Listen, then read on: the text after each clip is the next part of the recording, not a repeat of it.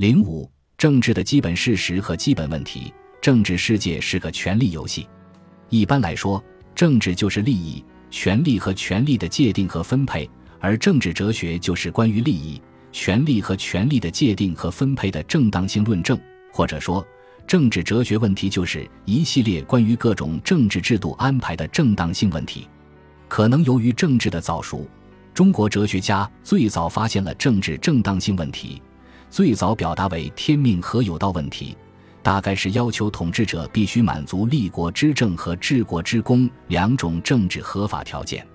这两个政治哲学的基本问题，一直到今天仍然是基本问题。西方哲学关于这两个问题的研究要晚一些，尽管柏拉图也相当早发现了政治合法性问题，但西方关于政治合法性问题的反思，应该说到现代才成为政治哲学的核心问题。不过，西方现代对政治合法性的研究推进非常迅速，已经发展为成熟的研究。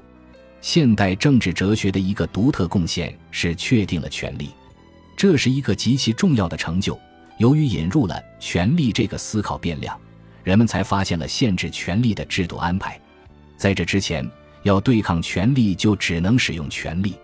从这个意义上说，前现代的政治游戏规则要简单的多。主要模式是以力抗力，在权力的时代，人们通过明确界定各种权利，并且给予法律承认，就能有效地形成对权力的限制。现代社会的政治变化关键就表现在权力限制权力，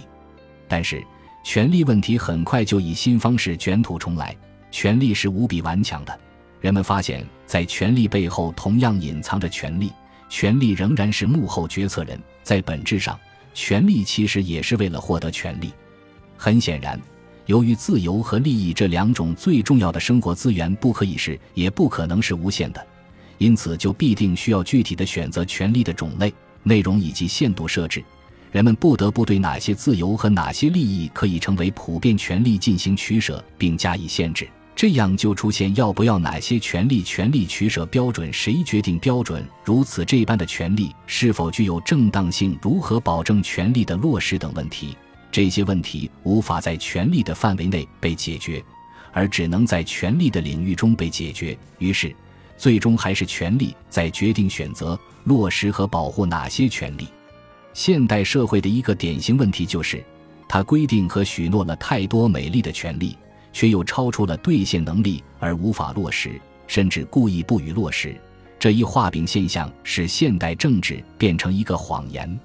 事实上，关于权力的基本问题与关于权力的基本问题密切相关，而且是同构的。权力的基本问题也主要是谁可以得到什么利益，由谁说了算。如此这般的政治决定是否有正当理由这样的问题，显然，权力并没有能够完全限制权力。但确实可以在某种程度上限制权力的滥用，只是远远不够。权力的引入使政治游戏由力量对力量的双向互动关系发展成为权力、权力、权力的循环互动关系。这可以解释为什么在当代被统治集团对统治集团的政治反抗更多的采用了以权力为名的非暴力反抗，包括公民不服从、公众不合作。社会批判和媒体干涉等，不过，其中媒体干涉政治这一方式情况比较复杂而且危险，因为媒体并非权力的代表，而是一个典型的权力代表，因此媒体很容易假权力之名而行权力之实，制造伪社会正义和伪人民之声。当然，这绝不意味着暴力革命模式的过时，只要权力无法有效限制权力。革命就仍然是最后也是最根本的政治反抗，尤其在国际政治中。既然世界是无政府状态，那么受压迫的国家在反抗帝国主义时，就只有以力抗力了。弱小国家无处申诉，即使申诉也没有用。国际社会仍然是霍布斯状态，可见国际政治从理论到实践都仍然是政治中最不成熟、最薄弱的部分。而这正是我研究作为世界政治理论的天下体系的理由。很显然，政治最终必须有一个世界整体的制度安排来解决各种问题。这个庞大的问题在此不论，可参见我的《天下体系：世界制度哲学导论》一书。马克思的意识形态理论和福柯的话语理论进一步扩大了政治哲学的含义，尤其是福柯对知识和权力的互相利用关系的发现，几乎把生活中所有问题都拖入了政治分析，也就把生活的所有事情都变成了政治批判的对象。权威化了的知识能够为某种权利提供合法化的理由，同时，权力也能够成为某种知识的权威化原因，而且。在知识的权力斗争中获得成功的知识，会成为一种控制心灵的权利。这里存在着一种对知识问题的权利解决，同时又是对权力问题的知识解释。这一辩证结构表明了，通过控制心灵可以控制身体，通过控制身体又可以控制心灵。福柯似乎暗示说，知识与权力的同流合污是个普遍模式。比如说，如果不把某种人定义为神经病，也总会把别的什么人定义为神经病，总会有某些与众不同的、不合常规的、不合主流的人被定义为神经病，以此类推。如果不把这样的事情说成是不道德的，就会把那样的事情说成不道德的，或者不对这种人群起而攻之，就要对那种人群起而攻之，诸如此类。总之，什么都吃人，不吃人是不可能的。所能够选择的只是吃人方式和谁将被吃。福柯所开拓的生活政治领域，更进一步强化了政治哲学的核心地位。政治哲学要关心的不仅是利益分配的物质政治，而且还要研究心灵统治的精神政治。这一政治哲学方向的开拓，应该更多的归功于马克思和毛泽东。意识形态的斗争理论和灵魂深处的革命理论，已经指出了精神政治的基本问题。而法国大革命和文化大革命已经成为政治革命和文化革命的典型案例。当然，精神政治的发源可以追溯到基督教在政治上的四大发明。政治斗争作为一个利益和权力的博弈游戏，除了关于政治正当性的系列问题之外，还有另一个系列的政治哲学问题，大概可以说是关于政治博弈的纯策略以及博弈规律的问题。这两个类型的问题在性质上非常不同。从一方面看，政治正当性论证所需要的基本假设和依据，主要是一些道德价值，因为所谓政治上正当，必须是有利于普遍善，或至少有利于公共善，否则根本无从论证一个政治行动或制度安排是正当的。别的理由即使有，也肯定不多且不充分。政治正当性总该有道德担当。从这个意义上。政治哲学与伦理学确实密切相关。从另一方面看，如果研究的是政治博弈的决胜策略原则和规律，那么就可以几乎不考虑道德问题，不是否认道德，而是暂时不把道德因素计算在内，以便考察更多更残酷的可能性。大概有些接近经济学的思考方式，或更准确地说，是博弈论的思考方式。老子、孙子、马基雅维利、霍布斯。国际政治理论和政治博弈论都是主要从冷酷的角度研究了政治哲学问题。博弈论已经被证明是一种非常有效的普遍方法论，在经济学、社会学和政治学中的应用都有独特优势，已经成为新一代政治哲学必须考虑的分析模式。罗尔斯就曾经利用博弈论方法分析了无知之幕下人们的政治选择，尽管罗尔斯的分析有些可疑之处，在此不论。政治哲学虽然似乎主要是关于政治实践的研究，但其实有着关于政治理念的形而上学问题，一种可以称作政治形而上学的关于政治深度性质的研究。它涉及政治活动的精神实质，比如施米特发现了超越经济、道德、审美或其他理由的绝对敌友关系。他相信这才是政治关系的真正实质。政治敌人之所以是敌人。仅仅因为他是他者，是天生不同的一己，这就是充分理由了。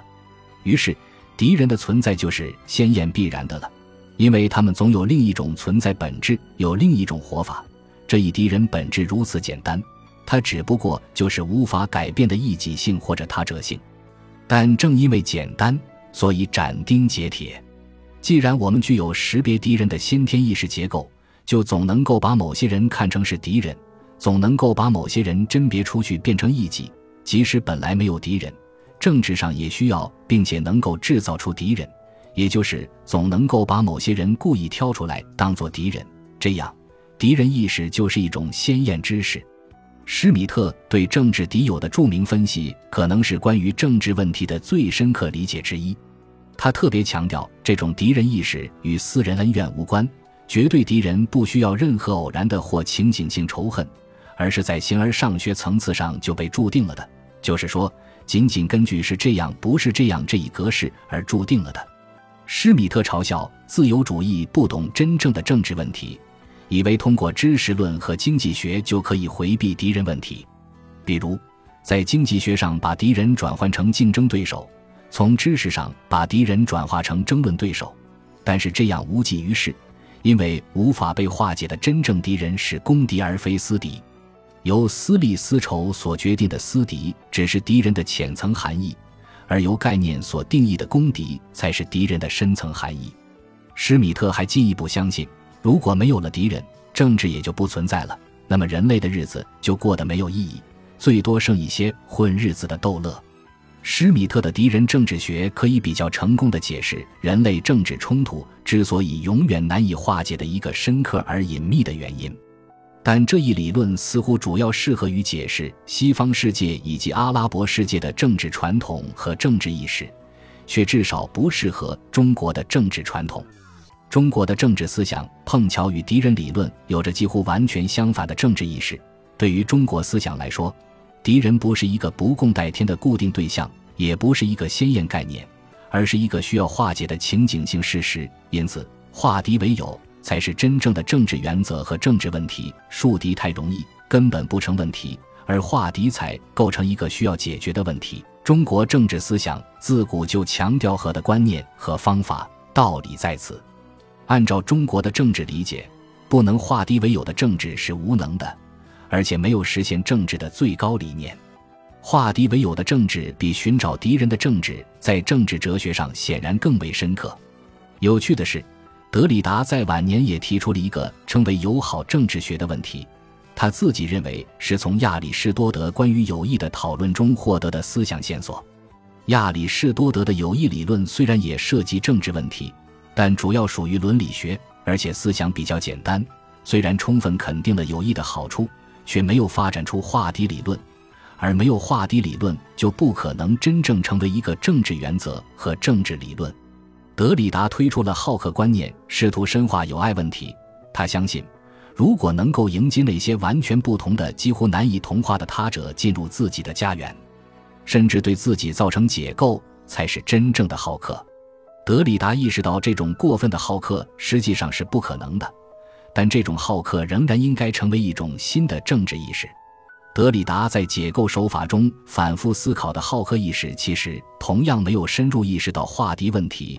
而只是一种受难式的宗教反思。问题是，在接受不请自到的无法共通的他者的进入和挑战的好客态度中。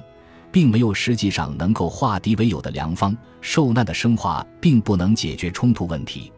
可以说，德里达只是反对了施米特式的敌人意识，推荐了乌托邦式的好客假定，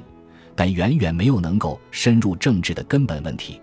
最后，可以简单讨论政治哲学一个可能发展的新空间。